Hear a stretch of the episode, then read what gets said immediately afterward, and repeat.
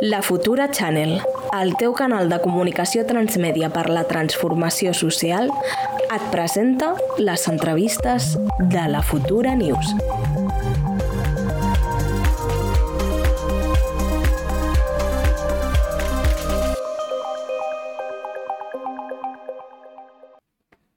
Hola, Marçal. Hola. El Marçal és un dels influencers amb més seguidors a TikTok a Espanya.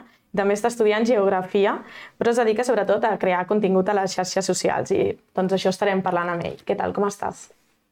Oh, molt bé. Mira, tinc l'excursió ara mateix i tot, oh, bé.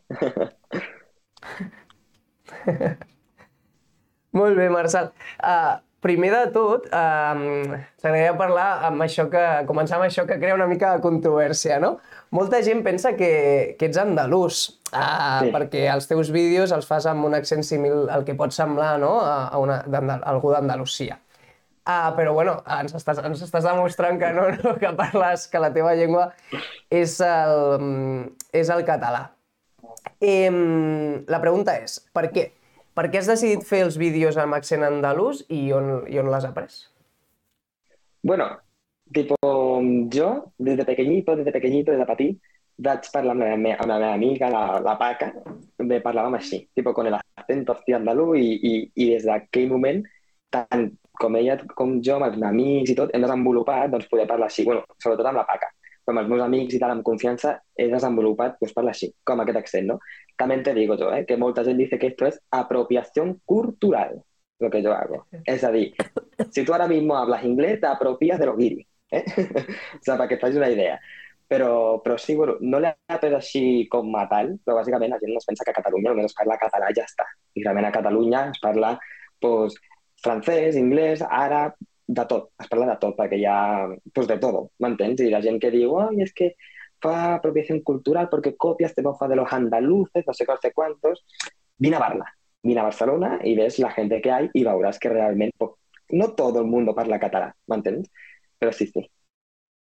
Mira, la següent pregunta anava, anava en aquest sentit, no? Nosaltres, nosaltres, de fet, ens sembla bastant divertit el que fas uh, i ens quedem amb això, no? no? No et faré la pregunta perquè has parlat ja de l'apropiacionisme cultural, però ens quedem amb això, no? Que, que m'ha agradat això de Catalunya, la realitat és una altra, no? No només es parla català, Claro. sinó que conviuen diverses, diverses llengües. Totalment, i a més, especialment a Catalunya, tenim molta gent gran que va d'Andalusia i, bueno, no sé tu, però jo almenys tinc molts amics que els seus avis parlen andalús i llavors pues, l'andalús forma part de, del seu dia a dia, així que en realitat no està tan lluny no, de la nostra realitat.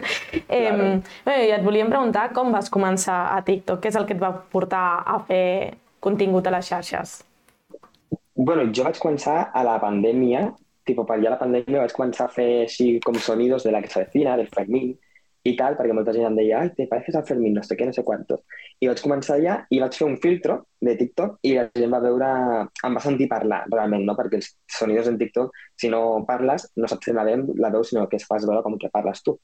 Llavors doncs, vaig fer un sonido jo, o sigui, vaig parlar jo amb el filtro i la gent em deia, por favor, haz más vídeos tú hablando, no sé qué, no sé cuánto, y a partir de ahí yo ya empecé a hacer vídeos parlant i a la gent li encantava. I a partir d'ahí ja he anat desenvolupant, doncs, fent filtros, fent alguna vegada tipo, alguna cosa així de alguna story time, lo que compro en Mercadona, cualquier cosa así, tot. Sí, sí, tu fas contingut de tot.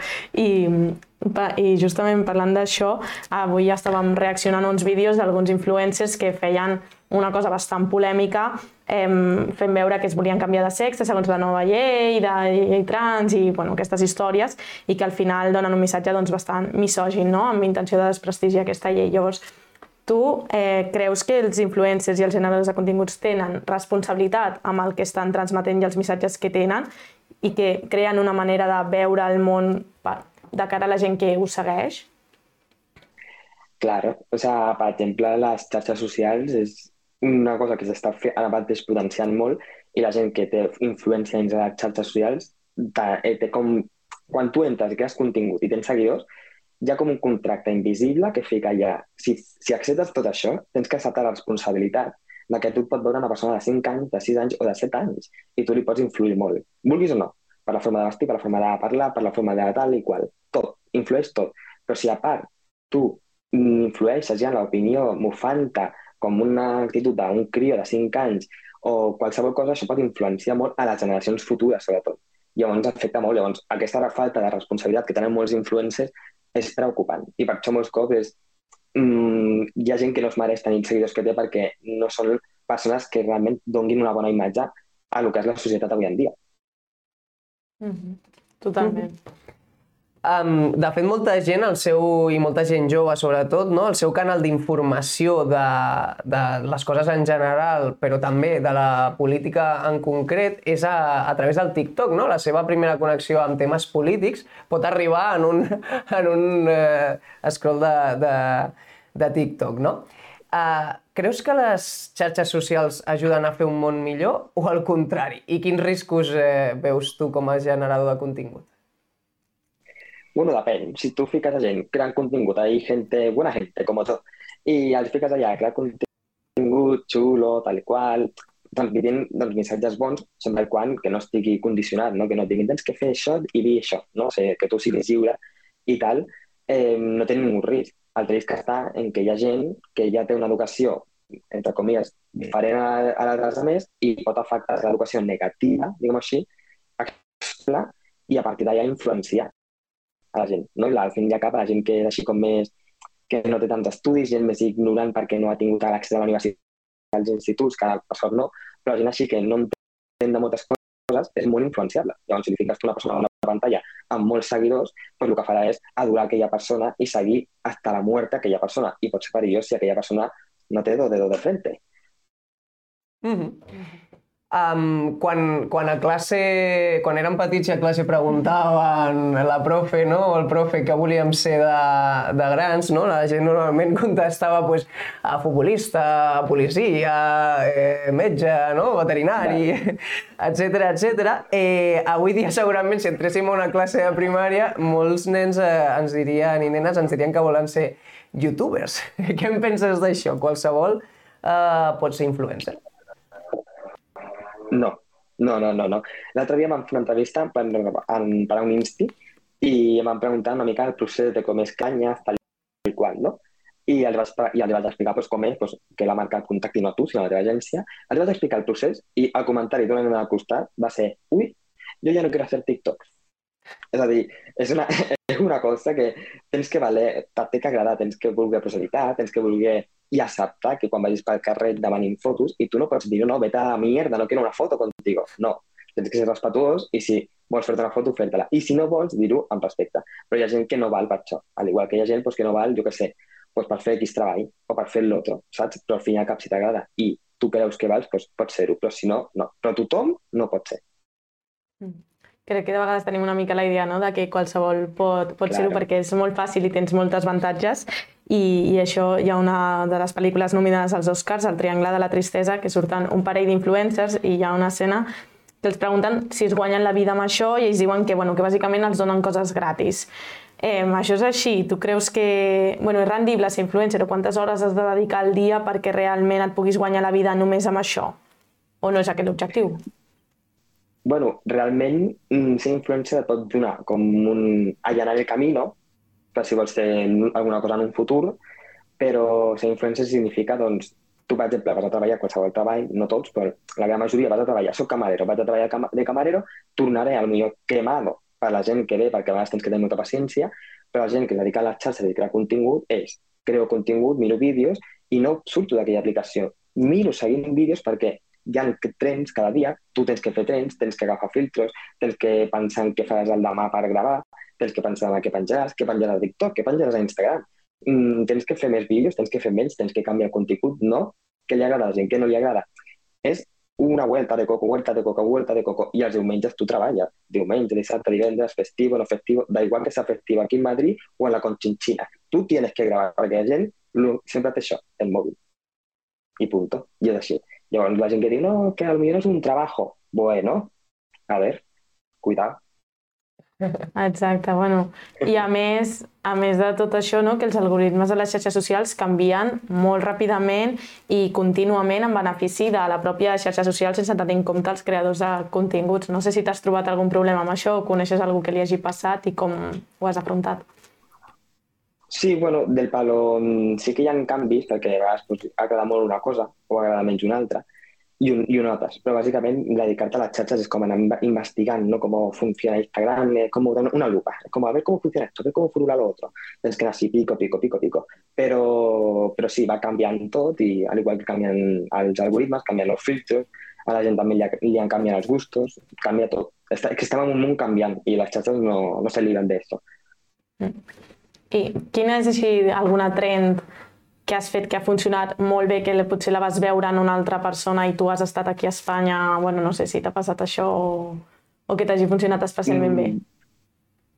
Bueno, jo, per exemple, sobretot filtros, perquè molta gent en TikTok els crea, com diguem així, una persona d'Inglaterra o dels Estats Units, t'arriba el filtro i tu el fas. Llavors la persona que ha té el vídeo com viral.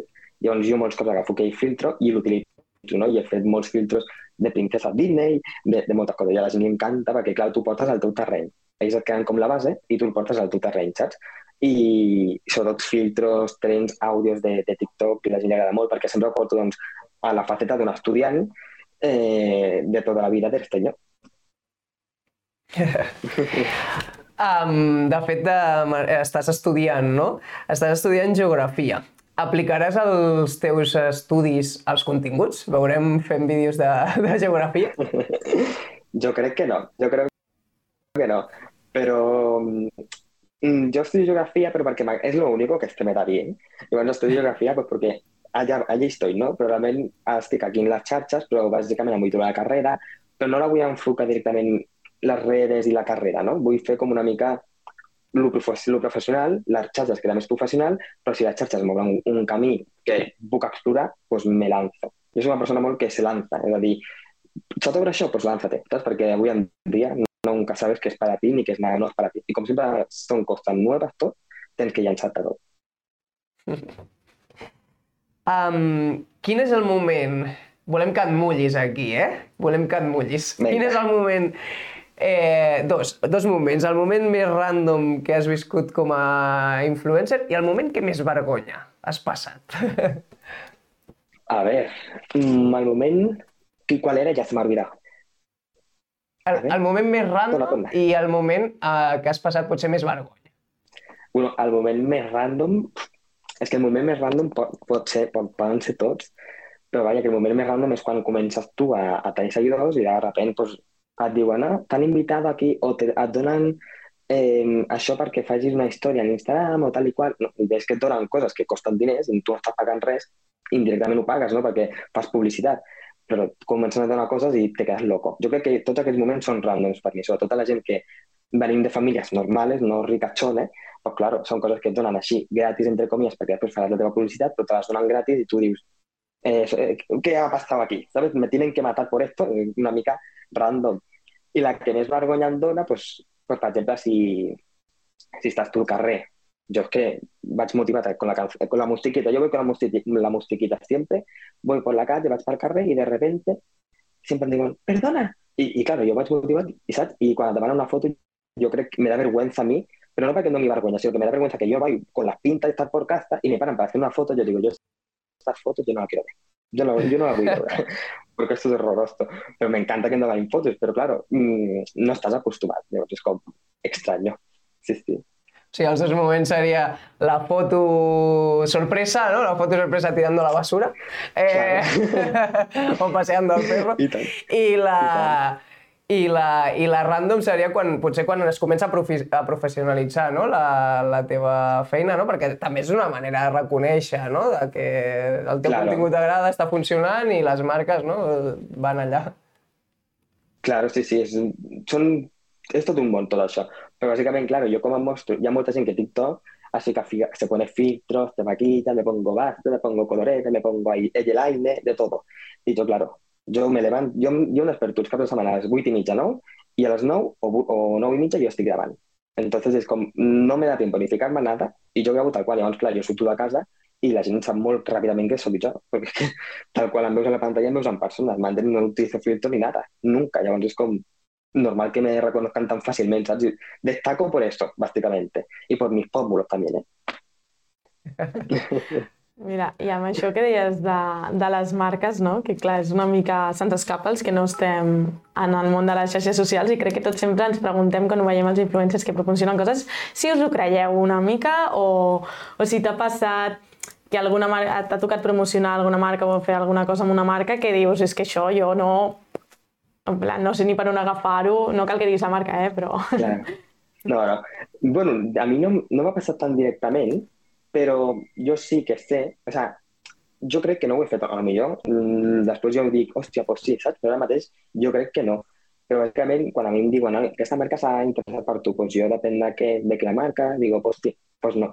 Ara, sí que jo he vist moltíssima gent i, i, i tot que fan una història, o sigui, que la marca, per exemple, et contacta amb tu, no? I et diu, mira, jo et pago això i a canvi me haces esto. Llavors, a partir d'aquí, a la persona que faci aquest servei, jo soc un servei, vale? la persona que faci això no rebrà res a canvi, però haurà pagat.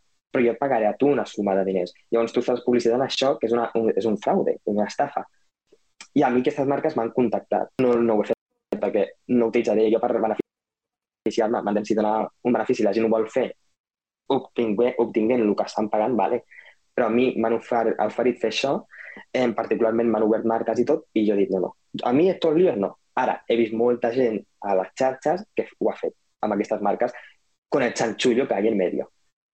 Ostres. Sí, sí, no, i, i, gent, i gent molt famosa, de vegades que les han enganxat en, en marques d'aquestes, com, bé, com bé diu el Marçal, de, que després eren estafes i coses, no? Heu d'anar amb, molt sí. de, amb molt de cuidado, no?, amb això també, perquè, clar... Claro, perquè, clar, et diuen, mira, dos històries, dos històries d'Instagram esto 3.000 euros. Claro, tú dices, uh, es que es poc treball, dinero fàcil, lo hago. Però clar, després tu veus que la gent que vagi a pagar, tu l'estàs estafant. No tu, però indirectament tu l'has incitat a que l'està la, que l'està fent.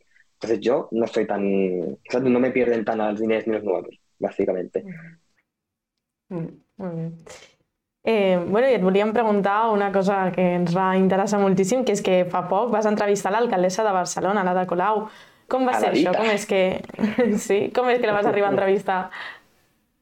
Bueno, jo eh, de, al, no, no, al TikTok vaig veure que em seguia a l'alcaldessa, no, el partit de l'alcaldessa, i vaig dir, anda, important, eh? I li di follow back, li vaig donar el, el seguidor, no? el, el seguiment.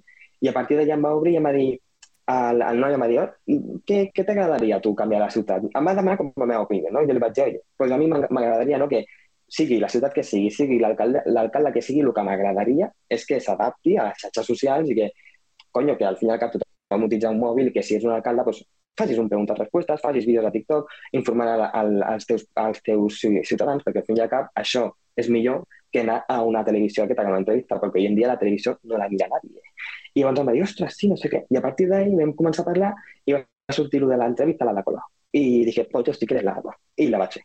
I vam fer-ho així, gent li va encantar perquè bueno, va tocar el tema del passebre, no sé què quantos, van fer unes preguntes, la gent salteante, los haters de tota la vida de la alcaldesa, o míos a vegades, ¿no? Però bueno, lo típic. Però va ser xulo, va ser molt xulo. La tengo que volver a a ver, a la vida. I què tal? Et va semblar que l'Ada era com esperaves o no et va sorprendre? No, bueno, a mí la, la alcaldesa más, tipo, yo esperaba, claro, yo a un político nunca lo he conocido. Bueno, vas a conocer el otro día la ministra de algo, hay tantos que no sé cuál, pero vas a la ministra de algo, le di la mano y todo. Pero aparte de ella, l'única política que me gusta sigut l'Ada Colau. I la vaig conèixer, a mi va semblar molt maja, molt agradable, tipo, tampoc segueixo molt la política de Barcelona, sinó segueixo més la política internacional i tal, perquè m'agrada, però a l'alcaldessa en si no la, sabia quin era, òbviament, no? però no li ficava com un caràcter així. La veia a vegades, però em sembla molt agradable, molt maja i, i tal. Sí, sí. Sí, sí. Podries dir que és l'entrevista que més haters has rebut? No, no tinc ni idea. O sea, jo, jo, des de mi punt de vista, no vaig veure molt hate. La veritat, no vaig veure molt. O sea, vaig, jo m'esperava molt de hate, sobretot hacia l'Ada, perquè és un tema polític, més controversial i tal, m'esperava molt de hate a, cap a ella, però la veritat és que vaig veure gent que estava en contra del que deia o d'ella, però no vaig veure jo molt de hate, vaig veure lo normal. Sempre hi ha el típico que està malament perquè no li agrada X, no li agrada Y, o el típico para tocar los huevos, que siempre está.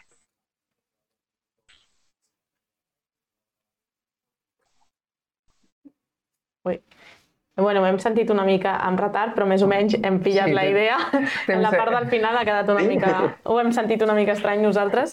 Eh, però, Sí. bueno, m'ha sorprès perquè sempre l'Ada Colau, cada vegada que ficava alguna a xarxes, és hate, hate, hate, hate. Bueno, al final es Sí, va sí, haver de preguntava- tancar. Twitter i tot. Preguntava una mica, una Clar. mica per això, no? Però bueno, també hi ha la contrapart, no? De la Sí. gent que li agrada i segurament. Home, al final agrada, no? Jo Sí. crec que si no, no, no seria alcaldessa. I, i m'ha Clar, fet al gràcia... fin i la- al cap és, és una mica... Ella fa una declaració i és molt oficial, però si junta amb una persona que fa contingut, creador digital, tal i qual, i ho porta al seu territori i ella s'amolda com ho va fer l'Ada, rient i tal, i veuen que és una persona humana, mm, doncs qualsevol alcalde pot caure millor. Perquè al fin cap mm, és com una cosa que dius, conyo, és com jo. I la gent a vegades té com els polítics com, uh, són, estan molt arriba, però realment no, gent normal. I és una mica, em vaig demostrar això, que l'Ada és una persona normal i corrent, com tots els alcaldes, i la gent doncs, una mica li va agradar, perquè la veritat. Al final, no, la clau potser és el que deies, ser propers, i mira, fa poc també va parlar amb l'Ibai, que així improvisadament li va fer una trucada i li va agafar el telèfon, que em va semblar molt divertit, i deies que, que això, no?, que qui sigui alcalde o alcaldessa hauria d'estar a les xarxes i fer coses com feu vosaltres, els creadors de continguts, però hem vist alguns polítics que, clar, ja tenen una edat, intentar tenir TikTok i, ostres, eh, fa una mica de cringe, eh? No sé què en penses d'això. Sí, sí, sí, hace, hace, hace cringe un poquito, pero, pero bueno, es un poquito la gracia también que, que estén ahí graciostillos, es como si agarras un viejito y te hace un vídeo, pues dices, uy, qué vergüencilla, ¿no? Le cuesta. Pero poco a poco, pues vas a en práctica. Yo al principio, de a grabar yo al principio era horroroso. Vamos, que yo no voy surtir en ningún vídeo que yo gravar abans de la pandèmia perquè era horroroso esto, yo no era este, yo no era este, o sea que això tothom. Però bueno, sí, a lo millor dona una mica de cringe. Però si agafessin una miqueta de, de recorrido, yo creo que iría bien. a veure si ara, a veure si ara s'omplirà TikTok d'alcaldes i alcaldesses, que ja ho estan fent. Yo le hago, Bueno. yo le hago el cursillo, yo les hago el cursillo. Jo, jo em sembla que pagaria per veure el Maragall i el Trias tenint un compte de TikTok i fent-se tiktokers, sincerament, eh? o l'Almeida, em va dir. Home, segur que tindria milions de seguidors, eh? tot, tot, sí, sí. Bueno, uh, Marçal, per anar acabant, uh, voldríem fer-te um, una pregunta que jo crec que potser ens estem fent tots aquí, aquí a, a, a l'estudi segur i segurament a, a casa també, no? Um, estem en un moment, eh, estem en un moment històric, no? Ple de moments històrics, no? Sempre és el moment històric que precede l'època De- de tot. històrica. Um, però sembla que estem davant d'un canvi, d'un canvi d'època, no? I que potser, eh, que potser ja ha començat, no? Um, la pregunta és, com, com fem perquè aquest canvi acabi bé, no? sí, és una pregunta molt gran, no? Com, com arreglem el món? Um, és, una mica, és una mica ambigua, no? Però, però som, som optimistes, no? Aquí a la Futura som optimistes i ens agradaria que aquest canvi acabés bé, no? I estem una mica, no? Estem optimistes també per gent com tu, no? Que crea contingut, eh, però també respectuós, no? I ens agrada molt això que deies de les de, jo estas empreses pirata, no? Jo, jo, com a mínim, jo no vull enganyar la gent, no? Li pot agradar més o menys el que faig, però enganyar-la no ho faré. Doncs pues això, no? Com fem que, que això acabi bé? És una pregunta molt filosòfica, eh? Però, vaja, jo mm, sempre ho he dit, i ho he dit tant com a consejo d'amigo, com tot, no? I al fin i al cap, a la persona que estigui al meu costat al carrer, que faci el que vulgui. És a dir, jo, si, el problema està, el problema de tot està en que la gent opina, la gent fa accions en contra de gent que no li han fet res. Llavors, jo a, a, a tothom aquí em, em rodeja i tot, jo no criticaré, no li faré la vida impossible per ser qui és, per ser qui estima, per ser com és, per ser de lo que és. No. Jo respecto, i si a mi no m'agrada el teu color, no m'agrada com ets ni res, jo no te voy a hacer nada. A mi em dona igual, jo vic la meva vida. Però clar, ha gent, el problema està que hi ha gent pues, que es fica a la vida de tothom, fa la vida impossible a molta gent només perquè no li agrada o perquè han estat reprimits i no poden fer-ho i llavors fan la vida impossible y ahí está el problema. O sigui, jo crec que la base de todo és que hi ha un respecte mundial, internacional, per tothom, perquè tots som iguals, i a partir d'allí, després del respecte, a partir ja d'allí podem anar mm, modificant i arreglant les coses. Però clar, si volem modificar X cosa, però veiem que després, a la veritat, no hi ha respecte, no ha una, un respecte hacia, hacia la persona que està a tu lado, a ser com és, no, no es pot arreglar res. O sigui, la base és el respecte entre tots. Però si no lo hay, no lo hay. I ara mateix no no n'hi ha, no n'hi ha. Mm -hmm. També viu una època de falta de respecte, és veritat, això és possible. Bueno, crec que al final moltes coses de les que hem comentat abans, no? pues amb aquests altres influencers que, que es ficaven amb la llei trans, és la falta de respecte, perquè si ens res... ho has dit molt bé, Marcel, m'agrada molt, que si ens respectem entre totes tindrem un món millor. Claro, la base és esa. I tant. Doncs uh, fins aquí arribem. Uh, moltes gràcies, Marçal. Marçal. Ha estat molt super, super interessant parlar uh, de tot això amb tu i esperem veure't aviat. Moltes gràcies. O igualmente. De nada, chocho. Adiós. Ahora me desconecto, ¿no? Adeu. Adéu. Bueno, Fins aquí, no, Marina? ja hem arribat fins aquí. Ha estat molt bé, Toni. Sí, ha estat bé? No, res, abans de marxar us recomanem aquesta tarda a les 7 tenim un segon programa de tot el territori, no? Uh, territori en català, que es diu Kilòmetre Zero, on parlem amb diverses persones joves que viuen a l'entorn rural i ens explicaran quines problemàtiques tenen específiques sobre la manera de viure de la gent jove. Segur que ens expliquen coses molt interessants, no us ho perdeu, avui a les 7 del vespre a la Futura Channel.